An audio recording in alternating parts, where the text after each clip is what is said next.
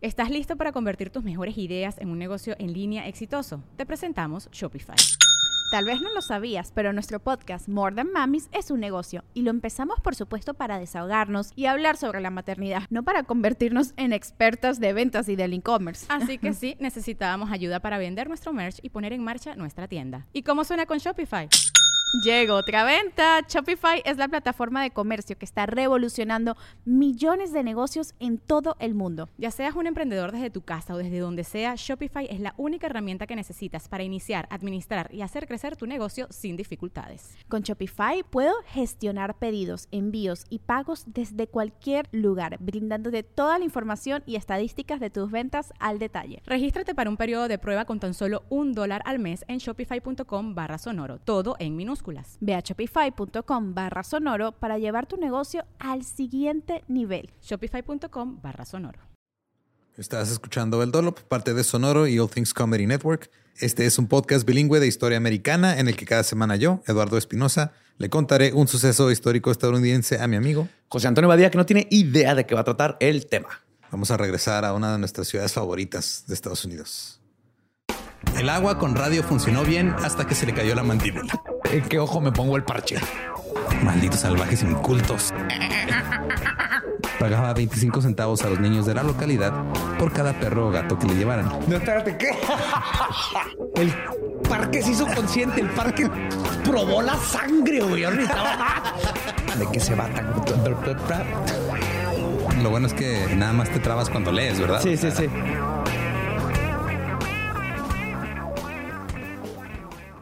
23 de octubre de 1920.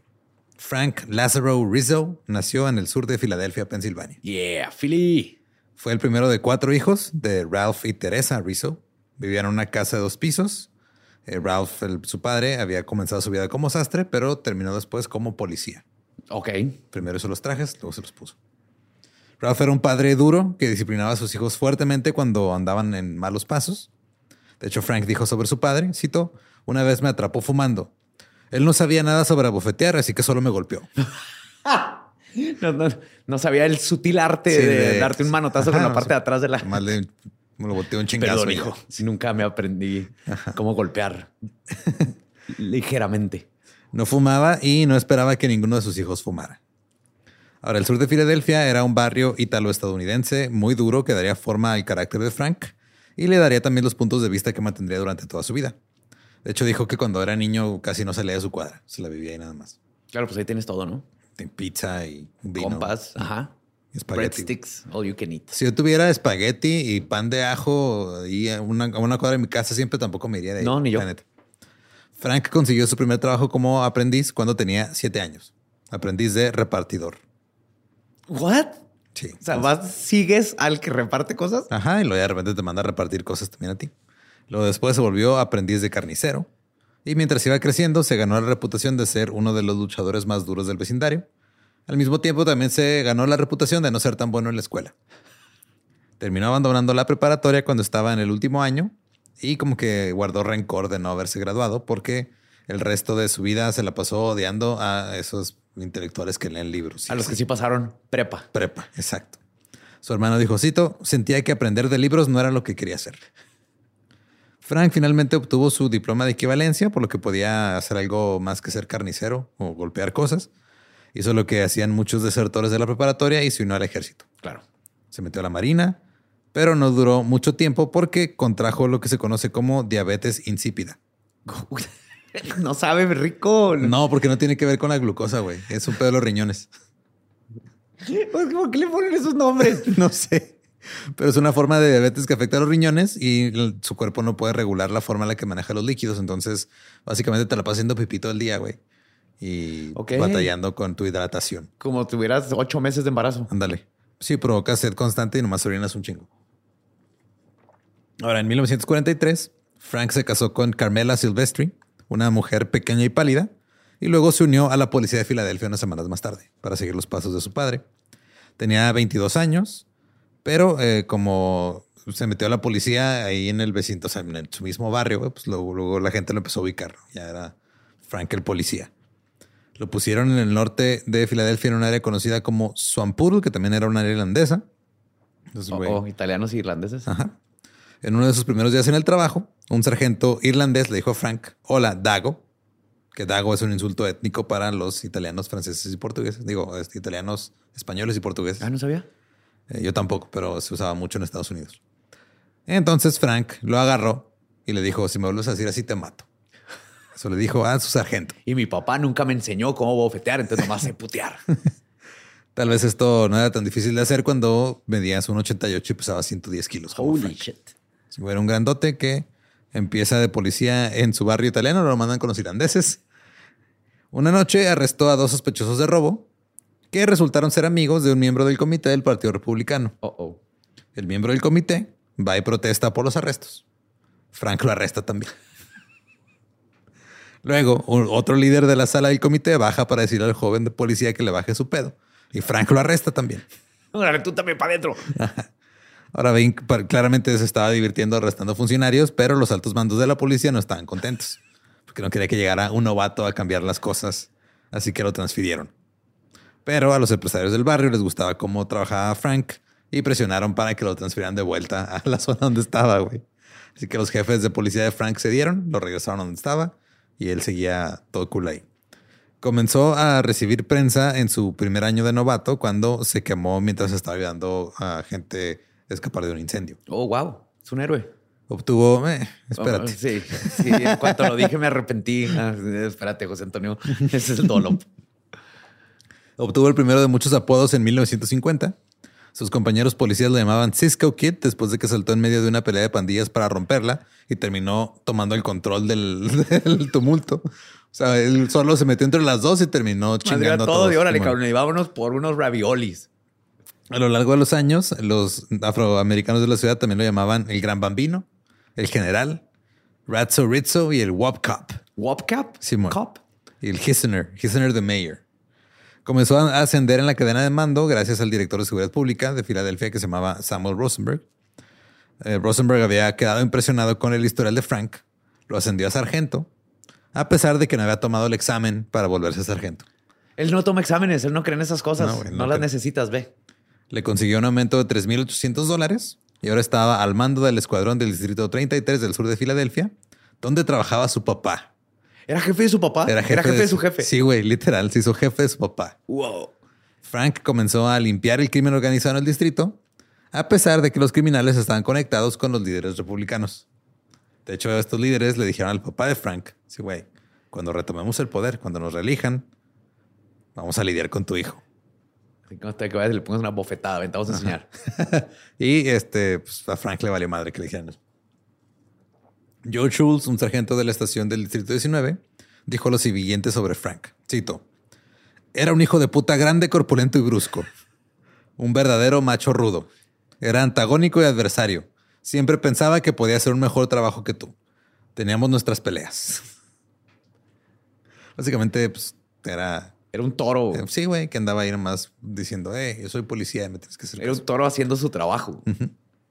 En 1959, Frank comenzó a utilizar las redadas policiales contra clubes de striptease, cafeterías con beatniks y bares con gays. Oh, oh. Eh, la más Odiaba los... Sí, odiaba a la gente que Dejen de aplaudía tronar los dedos después de cantar poesía. La más famosa de estas redadas fue en febrero de 1959 en un lugar llamado Humoresque, que era un lugar así chiquito, con poca luz, con una clientela de beatniks, que pues, si no saben qué era un beatnik, eran Los hipsters de ese los hipsters de los 50 Bebían café, jugaban ajedrez, escuchaban música, recitaban poesía Ajá, ajá. y, según los vecinos, disfrutaban de las drogas. No, la ganja. Ajá, esos cigarros que dan risa. Los vecinos comenzaron a quejarse por lo que Frank Rizzo y un grupo de policías irrumpieron el lugar. Frank gritó, esto es una redada. Los policías exigieron ver las identificaciones de todos los que estaban ahí adentro. Les preguntaron por qué estaban ahí. Sí, ¿Qué estás haciendo en este lugar de poesía? Y así, pues, Oyendo poesía. ajá. Y tenemos que fumar para poder disfrutar de la poesía. Porque si no, porque estaríamos escuchando poesía oficial. Y eh, entre todo lo que les gritó, también les gritó maricones a todos. No encontraron drogas, pero esto no impidió de que Frank se llevara a 20 de estos güeyes a la estación y los tuviera retenidos toda la noche. 17 Por fueron- nerds, el- ustedes son los que me caen los huevos con sus libros y, y Pues sí, su la neta, güey. ortografía. Sí, no uses palabras que no conozco en mi contra. ¿Qué es eso de jurisdicción? Yo no sé esas madres. 17 fueron multados por quebrantamiento de la paz, de estos 20. Obviamente esta redada como que no les gustó tanto a los lugareños. Se llevó a cabo una reunión con Frank y con el comisionado de policía en ese momento. Pero al final de la reunión, todos ya parecían estar del lado de Frank. O sea, el güey tenía carisma. Es de que hacía algo que no te gustaba y luego platicabas con él y terminabas de acuerdo con lo que había hecho. Es que estos vatos recuerden, si no hago esto, luego todo mundo va a traer cuello de tortuga. No los vamos a parar. y boinas. ¿Eso quieren para sus hijos? Está bien, Frank. De todos modos, el dueño del café presentó una demanda de 25 mil dólares contra Frank por dañar el negocio. En la corte, el juez decidió que el Humoresque se había convertido en un, cito, lugar de reunión para homosexuales y drogadictos. Pero al final la demanda fue desestimada. El propietario fue condenado por administrar una casa desordenada. ¿What? Un disorderly house era el cargo que ya es un cargo como que muy anticuado. Pero literal es este. como para multarte, ¿tienes un desmadre en tu antro? ¿O Sí, algo así? o sea, no sé si tienes un. Sí, porque se juntaban. Era una casa que habían hecho negocio, güey. Y esta ley era: si estás haciendo desmadre en tu casa que molesta a los vecinos, te pueden arrestar. Ok. O sea, si es conducta repetitiva que perturba o pone en peligro a las áreas vecinas, te condenaban. Ya. Eh, Frank siguió con los allanamientos. Una redada la justificó porque se enteró que un adolescente fue a un café para encontrarse con un grupo de lesbianas. Oh. Ajá. Un periodista resumió. ¿Cómo se enteró de estas cosas? Le llegaba el Súper chisme, güey, de, la- las calles, así de, ah, mira, no, es que la hija de Martita es amiga de Dorothy. Mira, No sé escribir, pero me puedo apuntar los nombres, por favor, en una hojita. Es que estás Ah, pedo espérate, de- no sé leer. ¿De qué? ¿No ¿No sabes el slang de eres amigo de Dorothy? No. Cuando salió la película del... De, ¿Mago de Oz? No, es este... No me acuerdo si fue por Mago de Dios, pero el punto es de que en, en- en esas épocas, el- el- obviamente todavía era ilegal ser homosexual. Entonces, como era como el código. Entonces tú llegabas con alguien y decía, oye, este, creo que te conozco. ¿No eres amigo de Dorothy? Entonces el otro sí te contestaba, ah, sí, creo que nos topamos en una fiesta de Dorothy hace unos meses o hace unas semanas. Quería decir que pues, sí era homosexual. Y si no sabía que estabas hablando, pues no pasaba nada. Es como gente de ambiente de Juan Gabriel. Ándale. Eh, de- debe haber por lo menos una ocasión en la que un güey sí tenía una amiga que se llamaba Dorothy. Y, Y es- terminó con el mejor blowjob de su vida. Pero yo creo que se enteró que había amigas de, amigos y amigas de Dorothy ahí y dijo, no, esto, esto está mal. Entonces un periodista resumió lo que Frank estaba haciendo como, eh, cito, con las personas repugnantes, chiflados, liberales, farsantes, maricas, ultraliberales, zurdos y vagabundos. ¡Zurdos! O sea, izquierdistas, pues. Ah, ok, creí que literalmente güey, no lo pongo por encima de este cabrón que también odia a los zurdos. güey. Pues sí, pero pues sí les dicen lefties. Lefty, sí, sí, sí. Eh, La moralidad de Rizzo dicta que debe salvar a esta ciudad de los pervertidos sucios, cuya política o cultura se propaga como la caspa. Como la caspa. Sí. Estamos echar head and shoulders en estas calles. Y se empezó a correr la voz de que los blancos debían tener miedo a estas personas, especialmente a la gente de izquierda y a la creciente población negra de la ciudad. Frank siguió subiendo de rango. güey. Después de la redada de- del Humoresque, un mes después, Frank fue nombrado inspector. Y luego, en enero del 64, fue nombrado comisionado adjunto. Del 28 al 30 de agosto del 64 estalló un disturbio racial. El comisionado Howard Leary no lo manejó como Frank quería. Frank estaba presionando para irse contra los alborotadores y causarles algún daño para asustarlos. El comisionado Leary dijo, no, yo voy a dejar que este pedo se calme solo. Muchos negocios blancos, principalmente de judíos en el área, fueron destruidos, pero no hubo víctimas o, o sea, uno O sea, que otro daño lastimado, material. pero casi puro daño material. Pero esto hizo que Frank Rizzo llamara al comisionado Howard Leary un bastardo sin agallas. En mayo del 67, Frank tuvo la oportunidad de hacer las cosas a su manera cuando fue nombrado comisionado de policía.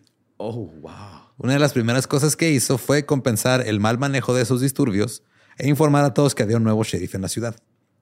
Esto lo hizo cuando una multitud de estudiantes de preparatoria tomaron el edificio administrativo de una escuela, donde estaban protestando pacíficamente para obligar a la administración a adoptar un plan de estudios que incluyera la historia afroamericana como parte del Es currículum. lo que querían.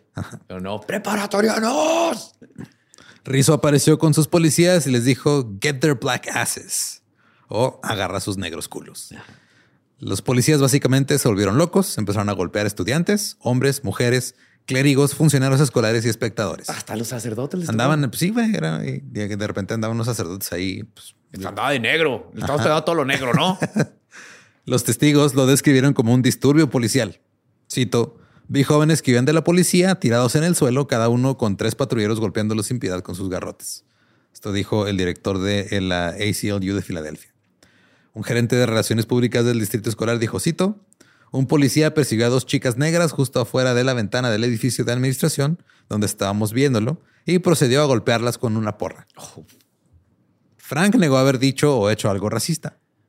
Dijo que la multitud se había descontrolado después de que dos jóvenes saltaron encima de un automóvil y le quitaron la antena. Y ya salió de control todo y pues tuvo que mandarlos golpear. Güey, es que está de la verga cuando te roban la antena, yo me acuerdo. Se atornillaban cuando todavía había antenas. Y luego le pegabas en el trasero a tu amigo. Yo era el que estaba desatornillando antenas para hacer esas mamadas, sí. Pero era cuando eran las antenas largotas. Sí, las largas, ya no, esas pues, sí. es una cosa más pequeña y está, aletita de como en el- tiburón, ¿no? y está como en el techo en algunos lugares, en otros ni siquiera. Sí, antes sí. Unos ya están en la cajuela, güey, ni la ves. Pero lo que realmente estaba haciendo Frank era enviándole un mensaje a la gente blanca de que él era el tipo que podía mantener a raya a la chusma. Por chusma se refiere a toda la gente, eh, pues, No, no blanca. o que no va con los ideales de los blancos conservadores. Muchos ahora piensan que sus tácticas rudas fueron lo que impidió que Filadelfia fuera consumida por los disturbios que afectaron otras ciudades a, la- a finales de los 60. Porque se puso tan rudo el pedo en Filadelfia Que ya les daba miedo. que ya después de que mataron a Martin Luther King y todo, la gente prefirió no hacer mucho porque les iba a ir peor ahí, güey. Ya. Y justo también era porque usaban autobuses de la policía para que cuando empezaba algún desmadre en algún vecindario, mandaban un chingo de policías en un camión para allá A partir madre. a partir madres. Y tomar nombres. Frank ahora era el policía al mando y empezó a hacer lo que se le da la gana, incluyendo incriminar gente. En febrero de 1969, los estudiantes por una sociedad democrática encabezaron una protesta sentada en la Universidad de Pensilvania. Estaban asociados con el Comité Coordinador Estudiantil No Violento. Se hicieron cargo de un salón, o sea, tomaron un salón durante seis días. Después de la protesta, comenzaron a comunicarse con otros grupos, como las Panteras Negras. Oh. Frank no era fanático de que sucedieran estas cosas en su ciudad.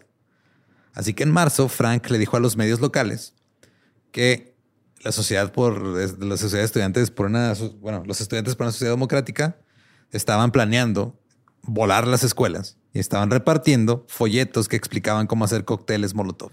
Y democrática rima con satánica. Y sí les dijo, no, están pasando flyers y todo el mundo va a hacer bombas Molotov y van a explotar este pedo. Obviamente era mentira, pero con esta mentira estableció una base. Tenía un policía llamado George Fenkel que estaba dirigiendo su unidad de desobediencia civil en el departamento. Se dice que Fenkel siempre traía una- un abrigo negro con un brazalete blanco que decía policía, police. O sea, como la Gestapo. Ajá. Hijo. Iba a las protestas con una cámara y empezaba a tomarles fotografías a los que estaban protestando. Ok. Ahora, muchas veces la cámara no tenía rollo, nomás era para asustarlos. A que crean que están fichados. Ajá. Tres miembros del SDS estaban a punto de ir al cine una noche cuando de repente aparecieron Fenkel y otros 10 policías. ¡Ajá! ¡Say cheese! ah, con que vas a ver una película. Esto es liberal y de izquierda. Sí. Todos llevaban los abrigos, los 10 policías, lo cual era raro porque pues, era verano. Hacía un chingo de calor, todo el mundo andaba en camiseta. Yo sé lo que se siente como goth de Ajá. desierto. Los policías pues, se metieron al departamento a revisarlo por un rato. Sin orden de cateo ni nada. No, nomás se metieron acá, dejaron que uno los viera desde la puerta, uno de los tres güeyes que iban a ir al cine, los demás los dijeron que se, se fueran. Entonces, este sonó el timbre, uno de los policías abrió y entró un equipo de camarógrafos de la estación eh, KYW. Fueron invitados a entrar y luego, según cuenta uno de los jóvenes, cito, llegaron a la cocina. Recuerdo que tres o cuatro formaron un semicírculo alrededor de la, el- la- del refrigerador con las espaldas juntas, así como si estuvieran tapándolo. Y lo dijeron, ajá, ¿qué es esto? Y sacaron una lata de explosivos plásticos C4. Estaba ahí junto con la Poloña. Luego sacaron el refrigerador de la pared y según ellos encontraron tres tramos de tubo, algunos detonadores y una pequeña cantidad de pólvora. Así que los estudiantes fueron arrestados. Pero toda esta evidencia fue plantada, güey. Me imagino, güey. Me imagino que unos estudiantes no tenían acceso a C4. Y en lo que se convirtió en un patrón muy común más adelante, este caso se desmoronó en la corte. Sí, Básicamente este güey aplicaba lo que está haciendo Ron DeSantis ahorita de voy a pasar esta ley en contra de esta gente y luego un juez tiempo después le dice, "Eh, güey, estás mamando, no se puede, es ilegal. Pero la gente que tiene esa ideología dice, ah, mira, Ron DeSantis está haciendo cosas cuando en realidad Cuando él nomás- sabe que no va a servir de nada. No Pero de todas se asusta a la gente Sí, y luego ahorita en Florida no hay trabajadores. Simón. Entonces, Fenkel testificó ante la corte que no tenía ninguna prueba de la participación de la SDS en cualquier complot para volar monumentos nacionales o que si siquiera existía tal complot. Pero su señoría, yo estoy seguro que iban a ver a la sirenita, que ahora es afroamericana, y eso está mal y lo puedo comprobar. Como señor adulto, muy mal. Y qué bueno que los detuve, porque me molesta que una caricatura para niños lo hayan Es que cambiado. llega la gente y dice, güey, es que Disney arruinó mi infancia. No, güey, tu infancia la arruinaron tus papás, por eso estás quejando, le cambiaron el color a un personaje ficticio, güey. Exactamente, para niños. Ajá. Luego dijo que la policía nunca había revisado los materiales de fabricación de bombas en busca de huellas dactilares. Y que, eh, o sea, que probaran que el SDS las había manipulado. O sea, no, no, no checamos si tenían huellas de ellos. Y que no las pueden checar porque los policías no habían usado guantes para no mancharlas con sus huellas. O sea, no hicieron absolutamente nada, ni siquiera custodia bien de, de evidencia, nada. No plantaron bien la evidencia tampoco, güey. Además, luego las imágenes de la calle W, de la búsqueda, los camarógrafos que llegaron, desaparecieron. De repente, como que dijeron, a ver, pues tráenos eh, lo que se grabó. Y la estación dijo, no, no, es que se lo dimos a la policía. Y la policía dijo, ah, se perdió. No Claro. sabemos qué pedo. Grabé arriba la sirenita, la original. Esa es mi sirenita, hashtag mi sirenita. Sí. Dato curioso, hoy, si te vuelves policía de Filadelfia, eh, puedes obtener el premio Fenkel. ¿Neta? que es otorgado a un oficial de policía que aporta una combi- combinación única de coraje, integridad y determinación a su trabajo. Pero Frank tenía un hobby, que era perseguir afroamericanos. En 1970 las Panteras Negras declararon la guerra a la policía en todo el país. El 29 de agosto, un oficial de policía de Filadelfia fue asesinado a tiros en Fairmount Park. Y Frank dijo, yo no necesito investigar quién fue. Fueron las Panteras Negras. Arrestó a 14, nomás porque dijo, ellos fueron, no hay más. Nada más es un depredador. ¿Los han visto en la selva? Es un depredador apex. Invitaron a la prensa cuando los arrestaron y luego desnudaron a los arrestados en la calle mientras las cámaras tomaban fotografías. Al día siguiente, una imagen de hombres negros desnudos de pie mientras los policías les apuntaban con escopetas estaban en la portada del Philadelphia, Philadelphia Daily News y luego en portadas de todo el país. Y un chorro de amas de casas blancas así de... de, "Mm, ok, creo que quiero apoyar la causa de los derechos civiles. Sí. Yo le puedo dar albergue a uno o dos si no Sí, tiene yo le doy albergue quedarse. y él me da. En menos de una semana se retiraron todos los cargos contra los Panteras Negras que arrestó Frank. Eventualmente, un grupo completamente diferente que no tenía nada que ver con las Panteras Negras fue encontrado culpable del crimen. Pero el punto era establecer precedentes y una narrativa. Básicamente, ese policía lo mataron unos güeyes, unos, unos güeyes del crimen organizado por andarse mamando ahí con Algo ellos. cruzó ahí. Ajá. Y este güey lo- le echó la culpa a los negros, pero luego. Sí, pero no ya precedente de lo, lo que puede hacer. Simón. Le dijo a la prensa lo que pensaba que se debía hacer con personas como ellos. Cito.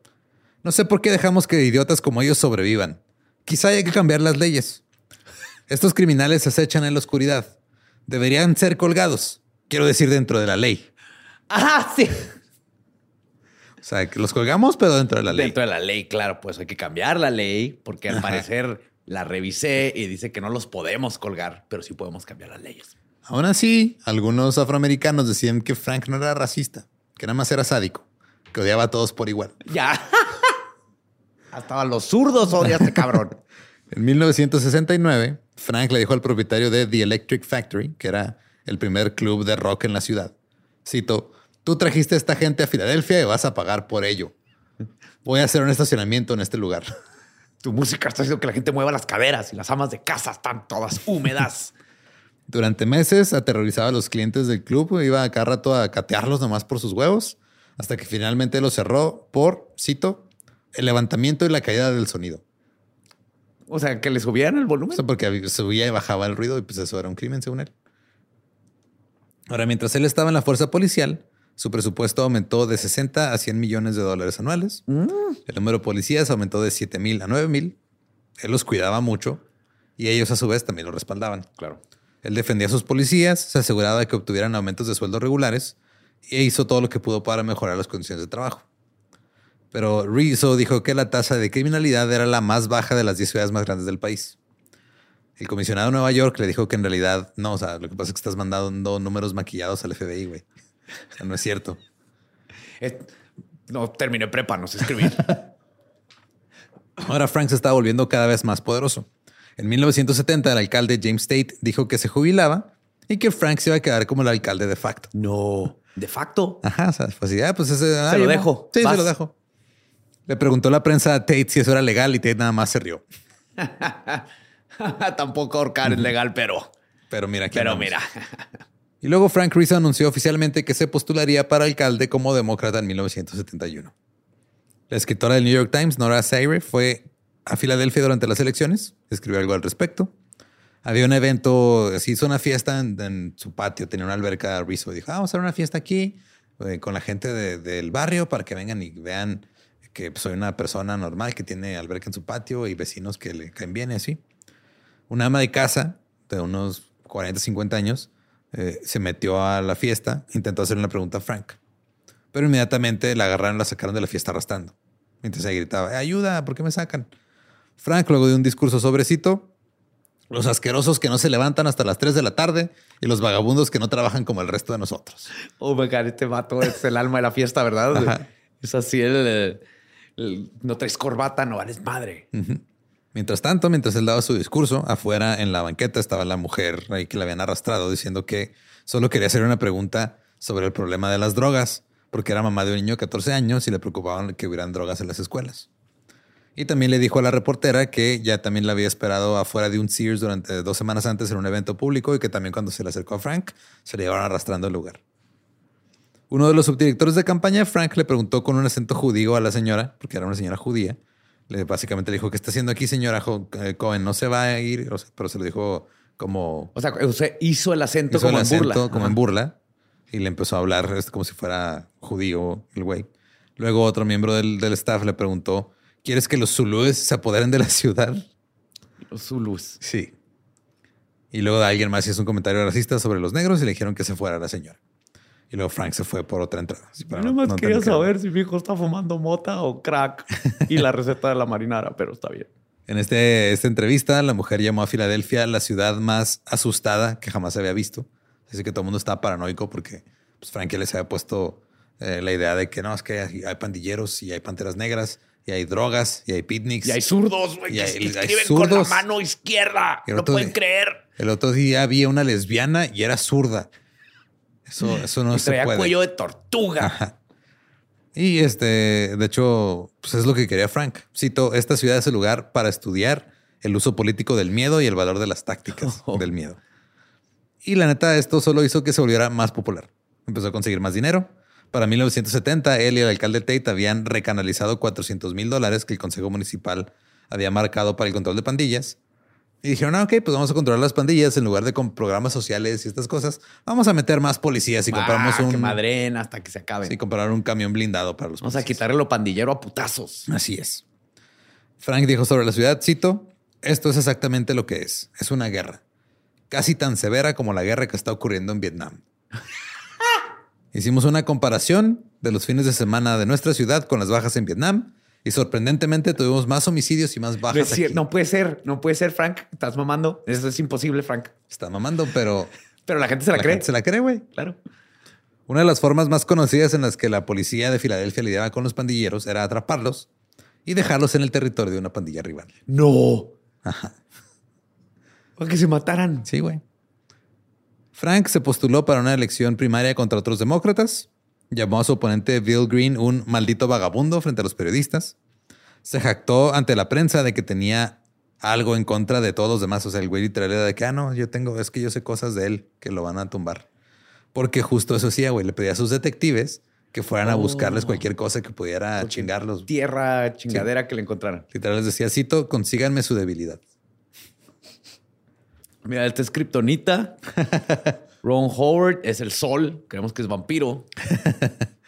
Y el director de campaña de Frank, aún a pesar de todo esto, decía, no, es que Frank es muy buena onda. De hecho, es, cito, un gran oso de peluche. Ay, sí. Al final terminó postulándose contra el republicano Thatcher Longstreet. Longstreet publicó documentos sobre temas importantes que le afectaban a Filadelfia. Frank se negó a hacer cualquier otra cosa de campaña que no fuera a decir que iba a ser un alcalde firme pero justo. Y ganó por más de 50 mil votos. ¡Uy, güey! Landslide. Ajá. Se convirtió en el primer alcalde italoamericano de Filadelfia. Fue votado por los residentes blancos de clase trabajadora del sur de Filadelfia y otros vecindarios. Incluso se estima que más o menos 20 mil republicanos cambiaron de bando para votar por él. Wow. Porque se postuló del lado demócrata, pero le estaba llegando más al lado republicano de los votantes. En 1971, el San Francisco Chronicle publicó una historia sobre Frank espiando a sus opositores políticos. El presidente de la Junta Escolar, Richardson Dilworth, hizo la acusación. Otros dijeron lo mismo. Y Frank tenía un grupo de reporteros que siempre escribían cobertura positiva cuando era comisionado policía y, les dio trabajos dentro del gobierno. Mantén-. A tus amigos cerca. Claro. Ajá. Para muchas personas con cerebro. Sí, güey. Putazos. Sí, para las personas con cerebro esto parecía sospechoso. Pero ahora estos amigables reporteros ya no eran reporteros, ya eran pues, empleados de gobierno. Y los dueños de los periódicos locales cambiaron, así que ahora empezaron a llegar reporteros nuevos que sí empezaron a investigar qué estaba pasando con este güey. Frank comenzó a rehacer el gobierno de la ciudad a su propia imagen. La gente comenzó a escuchar sus conferencias de prensa en la radio porque se volvieron muy conflictivas. Porque había un puñado de reporteros que estaban dispuestos a enfrentarlo y el alcalde que les decía de cosas y los intimidaba. En el radio. En el radio. O sea, tenía su programa así. Un programa, donde hablaba y, y él manejaba la narrativa. Algo así, Simón. Ok. Una conferencia Ok. de prensa que Ajá. hacía de vez en cuando. ajá. Pero aún así trataba de ganárselos. O sea, como que decía, ok, estos reporteros, este, lo que pasa nomás es que pues, están pendejos y no, no saben que yo soy la verga. Entonces voy a demostrarles que yo soy un chingón. Y el 24 de enero de 1972, Frank Rizzo y el Centro de Prensa de Filadelfia fueron a la Casa Blanca para ver a Richard Nixon. Ajá. Ajá. Y llegó Frank y les dijo a los reporteros, yo los meto a la oficina del presidente, no se preocupen. Conozco a pinche Richie. Sí, todo va a estar bien. O sea, se jactaba que tenía tanta influencia que podía conseguir que dejaran entrar a todos los reporteros al despacho oval. La prensa esperó en la sala de conferencias, en la sala de prensa, mientras él estaba platicando con Nixon. Luego de repente llega staff de la Casa Blanca y les dice a los reporteros, vénganse para acá. Y sí los metieron a la oficina, güey. ¿Sí pudo? Sí, te digo, ese güey carisma tenía. De hecho, Andrea Mitchell, una de las periodistas que estaba ahí, eh, escribió después, cito, en una foto de la Casa Blanca de ese día, soy yo quien aparece atrás, mirando a Rizzo presentarle al presidente a mis colegas del periódico. Todo lo que recuerdo es estar tan abrumada por encontrarme en la oficina oval que olvidé tomar notas. Pero el sistema de grabación secreto de la oficina de Nixon capturó el momento. Que la- Tenía todo, era Sí, Nixon, güey. que tenía micrófonos de todos lados. Ahí puedes escuchar a Rizzo presentarme al presidente diciendo, ah, y esa es Andrea Mitchell, la mujer de la política de KYW. Yay, Watergate. Un día, el Philadelphia Inquirer informó que la policía le había disparado por la espalda a un adolescente desarmado en el oeste de Filadelfia. La comunidad estaba indignada. Cuando un reportero llamó para preguntar si investigara a la policía, Frank dijo, cito, No, no hay problema. El niño ya se fue a vivir a Bel Air con su tío. no, mis hombres tienen razón cuando tienen razón y tienen razón cuando están equivocados y están tratando de tener razón. ¿Qué? Sí.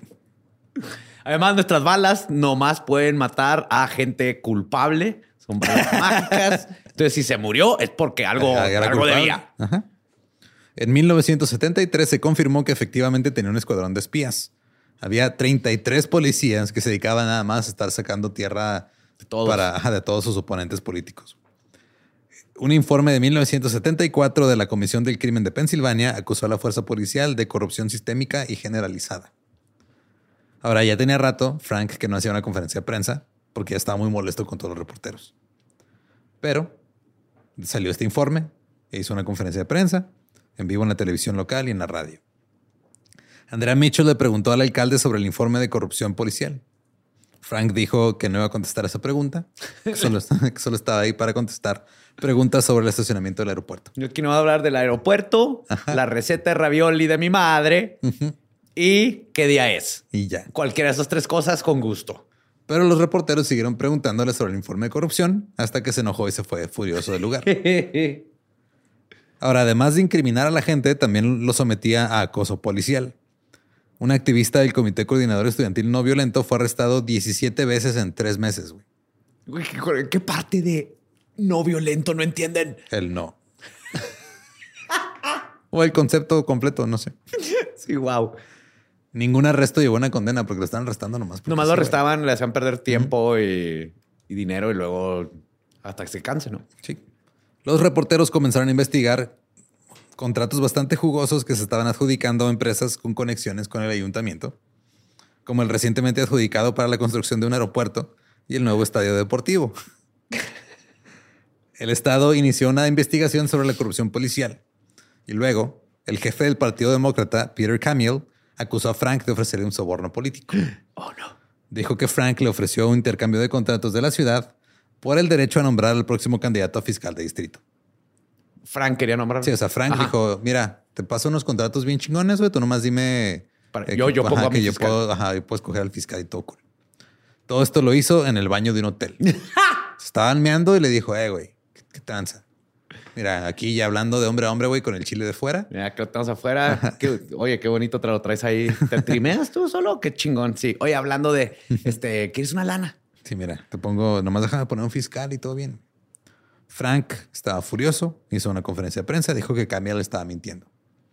Un reportero llamado Zach Stahlberg del Philadelphia Daily News le preguntó a Frank, ¿te tomarías una prueba del detector de mentiras? ¿Una Ajá. prueba de polígrafo? Frank dijo, Simón. Camille dijo, yo también le entro.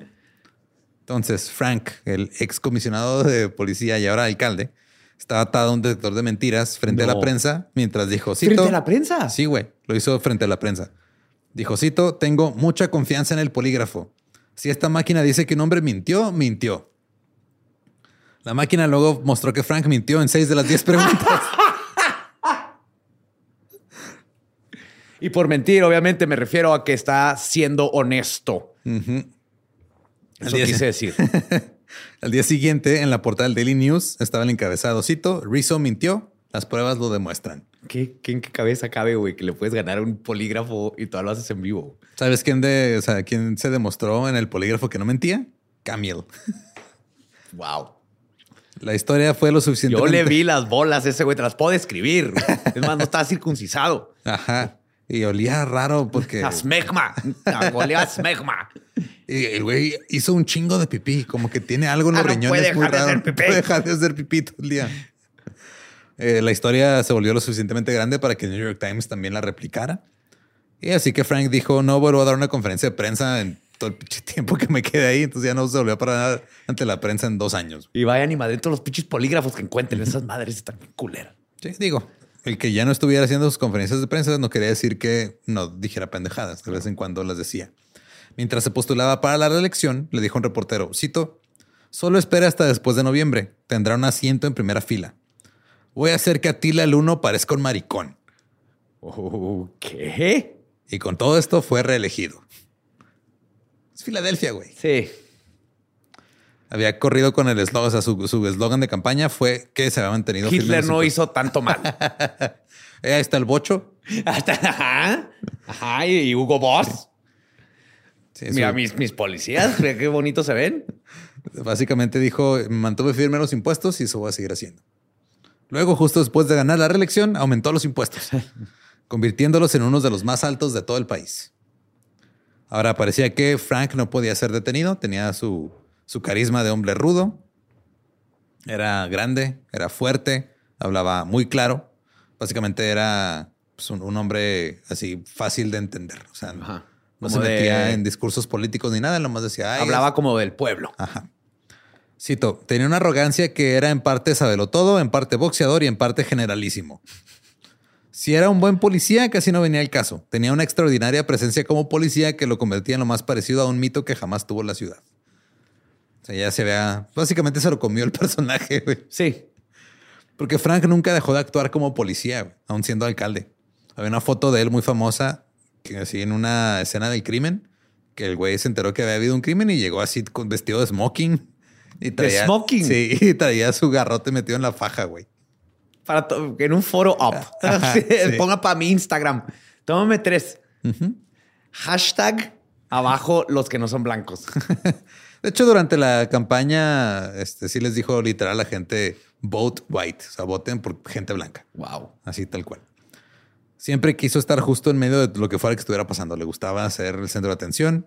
Sus héroes eran Richard Nixon, Frank Sinatra Not a crook. y J. Edgar Hoover. Tipos rudos de los cuales uno tuvo que renunciar por corrupto, uno tenía nexos con la mafia y el otro gustaba del travestismo a escondidas. Exactamente. Y nada, sabemos dónde está. Ajá. Por la noche se juntaba en un restaurante italiano del sur de Filadelfia llamado Palumbos. Ahí se juntaba con sus amigos Tú funcionarios. sabes que ese gente. restaurante está buenísimo. güey. Sí, güey. Si ahí va el alcalde, güey, que es italiano, tú sabes que ese restaurante está bien pinche bueno. Y ahora ya estaba también construyendo una mansión familiar en un barrio muy blanco en Chestnut Hill. Era algo que, o sea, estaba construyendo algo que nadie con un salario de alcalde se podría completar. güey. Ajá. Así que el Daily News investigó y descubrió que Frank había aceptado favores de los contratistas. Pero nadie hizo nada, güey. Se salió con la suya. Ya estaba too big. Sí. Frank Rizzo era popular, incluso entre los reporteros que se mostraban más escépticos sobre su comportamiento. Llegó a extremos para tratar de chingar a sus eh, adversarios, especialmente en la prensa. güey. O sea, era, Era un mafioso. güey. sí, güey. Era un Trump, pero pues en un, o sea, en un Pero que sí pueblito. puede pelear. Que, que sí puede soltar un chingazo porque no tiene las manos chiquitas. Tiras manos bien chiquitas. Sí. Ahora, Frank Rizzo se centró en asegurar su lugar dentro de la historia. Creó una agencia contra la difamación O sea, que está financiada con fondos públicos y era para combatir los chistes peyorativos que la gente de todo el país contaba sobre Filadelfia. ¡No!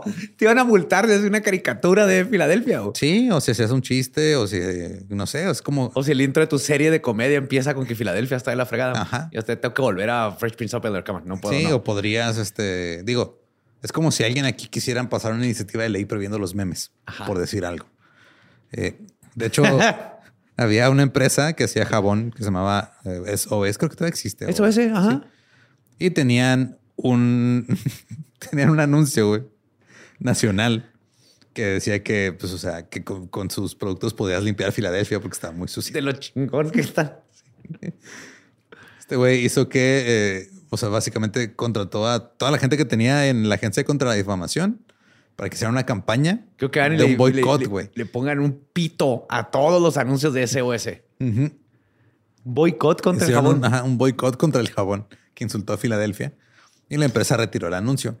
Porque obviamente la gente de Filadelfia estaba así, ah, huevo, ese güey nos está defendiendo de la gente que nos está insultando a nivel nacional. Pero de todos modos, no pudo detener la avalancha de informes sobre su horrible corrupción en el cargo. En una serie periodística que ganó el Pulitzer, el Philadelphia Inquirer descubrió la brutalidad sistémica del Departamento de Policía de Filadelfia. Los interrogatorios eran conocidos como tercer grado. Los policías torturaban a los sospechosos y testigos para obtener declaraciones. Para ello, los golpeaban e incluso los apuñalaban mientras estaban esposados a sillas. Pues así es, ¿no? Así lo hacen en México. Simón, ya se inventó ese pedo. Ah, de allá lo, lo importamos. lo ¿no? importamos, ajá. Sí, pero los picaban, o sea, no los, los apuñalaban, pero así como Quedito. quedito. Poquito. Poquito. Lo que permite la ley. sí, Esta es una puñalada legal. Tres centímetros nomás. sí. Viene en la constitución. Y como lo mencionamos en el episodio 87 del Dolop, la fricción aumentó entre la policía y el grupo de liberación negra llamado MOVE. A menudo se manifestaban contra el racismo y la brutalidad policial. Llegaron a su casa, se negaron a irse. Luego la policía trató de entrar a la casa. Un oficial de policía fue asesinado a tiros. También resultaron heridos otros siete policías, cinco bomberos, tres transeúntes y tres miembros de MOVE. Ahí está todo el episodio, si lo quieren sí, escuchar, si no lo han escuchado, si quieren recordar el cagadero que se hizo durante esto. La gente ya estaba como que empezando a, a dudar un poquito de, de su Llega un alcalde. punto donde Sí. nomás te puedes hacer pendejo a ti mismo hasta cierto grado. O quiero pensar que llega un Sí, punto ya cuando empiezas a gente dice, bombardear tus propios vecindarios. Sí, cuando de- lleva, usas una táctica de guerra en un vecindario urbano. No, no, no. Ya dices, ah, Sí. tal vez la cagamos. Así que iniciaron una campaña para recabar firmas para quitarlo del cargo. Pero lo hicieron como que para que funcionara mejor. Dijeron, "Eh, este güey nos mintió sobre los impuestos. Acuérdense de eso. Ah, esa fue. ah, sí, Ajá. sí, sí. Recuerda a la gente que le, le pegaron en su dinerito. Sí. Los grupos liberales recogieron 250 mil firmas. Oh, wow. Pero los amigos abogados de Frank impugnaron las firmas y este proceso. Eventualmente el proceso terminó en la Corte Suprema de Pensilvania. La Corte declaró inconstitucional el intento de destitución por una decisión de 3 a 2. La decisión fue escrita por el presidente del Tribunal Supremo, Robert Nix, quien había sido elegido en 1971 con la ayuda de Frank Rizzo. Ya, claro. Sí, no, no me sorprendió ni poquito. Así funciona este pedo. A pesar de que sobrevivió este intento, in- intento de destitución, la gente ya estaba harta de Frank. Los que estaban en contra de la corrupción comenzaron a ganar elecciones en todo el estado, pero Frank es como un pinche Michael Myers, güey. No muere. güey. Presionó al Consejo de la Ciudad para que pusieran un referéndum en la boleta electoral que cambiara la ley de la ciudad para permitir que un alcalde se postulara por un tercer mandato consecutivo. O sea, huevado a seguir. Ajá. Condujo a la mayor participación de votantes en la historia de Filadelfia. Pero la gente no votó a su favor, güey. La gente votó en su contra. Que O sea, dejaron que los llevaran y todo. Sí, y sí, fue güey. de este, mira, vamos a hacer este pedo, vamos a hacer un referéndum para que me pueda quedar otro término. Y la gente dijo, ah, güey, vamos a votar todos para que se vaya a la verga, que entiendan que no lo queremos aquí. Sí. No habría un tercer mandato consecutivo para Frank Rizzo. Y luego, en 1979, el Departamento de Justicia inició una investigación sobre abusos policiales generalizados en Filadelfia. Dos semanas después, Frank apareció en el programa Late Night de Tom Snyder y prometió que hasta que dejara el cargo, continuaría hablando en defensa de la ley y el orden. Y me refiero al programa, ¿eh? Porque de las leyes de veras no sé ni madre, no sé leer, no acabé la prepa, pero el programa, ton, ton, me encanta. Cuando se le preguntó si era verdad que había hablado de romperles la cabeza a los criminales, contestó, cito, romperles la cabeza es lo correcto. Están tratando de romper la tuya y tú rompes la de ellos primero. Así lo dijo Jesús, tienen la Biblia, lean. Es lo único que he leído en mi vida. Estás lidiando con bárbaros criminales. Estás más seguro en la jungla porque los animales no te atacan. Porque aparte todas las panteras se salieron de la jungla y ahora están aquí en Filadelfia, en las calles, depredando. Y hablan de derechos. También Frank dijo que el departamento, de- departamento perdón, de policía de Filadelfia era lo suficientemente fuerte como para invadir Cuba y ganar. ¿Por qué me- ¿Cómo metes a Cuba esta? Oh my God. No sé, pero dijo, estamos equipados para ganar guerras. Una investigación concluyó que entre 1970 y 1978 la policía de, de Filadelfia disparó y mató a 162 personas. 162 ejecutados por la policía. Así es. Ahora, no podía cumplir tres mandatos consecutivos como alcalde. Y está, ya. pero No. sí podía cumplir tres mandatos no consecutivos. Ah, te esperas uno, Ajá. te vas a la banca Y luego y regresas. lo regresas. Así como pasó aquí en Juárez con Murguía, güey. Que fueron dos, pero no fueron consecutivos. Exactamente. Entonces se postuló nuevamente en 1983, pero perdió ante Wilson Good en las elecciones primarias. Así que mejor cambió de partido, se volvió republicano en el 87, No, ¿cómo? volvió a postularse para alcalde, que brinca. No, eso no pasa. No pasa en ningún lado. Volvió a postularse para alcalde, volvió a perder ante el mismo güey, ante Wilson Good, pero solamente por un margen del 49, o sea, 49% contra el 51%. Uy, apenitas. Apenitas perdió. y entonces se cambió a Morena. Volvió a postularse en 1991, pero perdió la vida. ¿Qué? Se murió de un infarto, tenía 70 años ¿70? Y se... y seguía ahí. Es que no sé cómo viven tanto estas personas malas. güey. Creo que nomás es el coraje. Pinche no se Kissinger sigue vivo a la verga, güey. Güey, nomás no se quieren morir y ya, güey. Ajá. Esa maldad te mantiene nomás por el coraje. Así, no va a morir a la verga, voy a seguir siendo un hijo de la chingada. No, no, no va a morir. O sea, tengo la esperanza de que haya pasado, o sea, en lo que sale el episodio y lo que grabamos se muera Kissinger, pero siento que no se va a morir. No, ya se murió Berlusconi hablando de ¿Eh? italianos culeros. Pero, Pero duró un chingo. Ajá. Ese murió lo del Unabomber. Ah, también Kaczynski. Su funeral fue el funeral más grande jamás realizado en Filadelfia. Decenas de miles de personas estaban en las calles para ver la procesión y se erigió una estatua de tres metros de altura de Frank Rizzo, ¿Hay una estatua de ese pendejo? pagada con contribuciones privadas frente al edificio de servicios municipales de Filadelfia. Una vez en una entrevista se le preguntó a Frank qué, quería en su lápida. Y Frank dijo en broma así de, oh, he he's really dead, así de, realmente está Ajá. muerto. Pero no te preocupes, la estatua de Frank fue retirada el 3 de junio del 2020, 2020. después de las protestas por brutalidad policial en todos Claro. lados. El alcalde Jim Kenney dijo al respecto, cito, la estatua de Frank Rizzo representa la intolerancia, el odio y la opresión de demasiadas personas durante demasiado tiempo. Finalmente desapareció. Yes. Fueron, la Philly. quitaron el, el- pues, miércoles a las 4 de la mañana, la están quitando para evitar que llegara gente a protestar porque le están quitando. Y todo nomás literal fue Sin decir este, nada. a las cuatro y media de la mañana. El alcalde subió una foto de ya no está la estatua.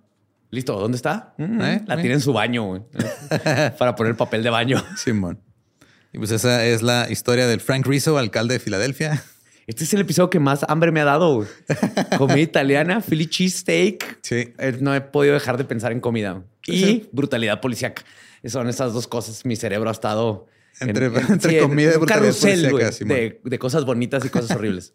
Y sí, digo, o sea, si quieren más contexto de Filadelfia, van a escuchar que hicimos hablando nada más de lo que han hecho los fans de deportes de Filadelfia. Sí, están cabrón. Es una ciudad muy complicada, güey. Sí, güey. Y creo que lo platicamos también en ese episodio, pero, o sea, de que una vez en un show de comedia la gente estaba bucheando. O sea, después de que pagó un boleto por ver comediantes, los abucheó a todos y se estaban saliendo todos antes de tiempo hasta que llegó Bill Burr y los insultó por 15 minutos seguidos. Es un máster viendo el tiempo. Él hizo Ajá. sus 15 minutos. Si yo sí, vine aquí, Filadelfia- ustedes me la pelan, son todos unos pendejos. Al final ya ustedes le están echando porras. Ajá. Pero así es, Filadelfia, es un caso muy, muy extraño. Siempre está Sani ahí. Sí. Recuerden que nos pueden seguir en, todo- en todos lados como arroba el Dolop. A mí me encuentran en redes como ningún Eduardo. Ahí me encuentra como el va diablo. Y pues si no conocen su historia, están condenados a no incriminar a las personas no violentas y pacíficas. C4, güey, C4. Ah, o están condenados a este, estar escuchando conferencias ahí de políticos que se la pasan peleando con reporteros. O no los dejan entrar. Ajá. ¿Estás listo para convertir tus mejores ideas en un negocio en línea exitoso? Te presentamos Shopify.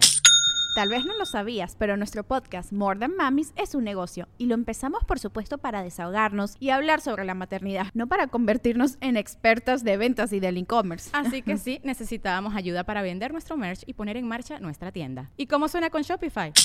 Llegó otra venta. Shopify es la plataforma de comercio que está revolucionando millones de negocios en todo el mundo. Ya seas un emprendedor desde tu casa o desde donde sea, Shopify es la única herramienta que necesitas para iniciar, administrar y hacer crecer tu negocio sin dificultades. Con Shopify puedo gestionar pedidos, envíos y pagos desde cualquier lugar, brindándote toda la información y estadísticas de tus ventas al detalle. Regístrate para un periodo de prueba con tan solo un dólar al mes en shopify.com barra sonoro, todo en minúsculas. Ve a shopify.com barra sonoro para llevar tu negocio al siguiente nivel. Shopify.com barra sonoro. Hey guys, it is Ryan. I'm not sure if you know this about me, but I'm a bit of a fun fanatic when I can. I like to work, but I like fun too. It's a thing. And now the truth is out there. I can tell you about my favorite place to have fun Chumba Casino. They have hundreds of social casino style games to choose from, with new games released each week. You can play for free anytime, anywhere. And each day brings a new chance to collect daily bonuses. So join me in the fun. Sign up now at chumbacasino.com. No purchase necessary. Group. Void prohibited by law. See terms and conditions. 18 plus.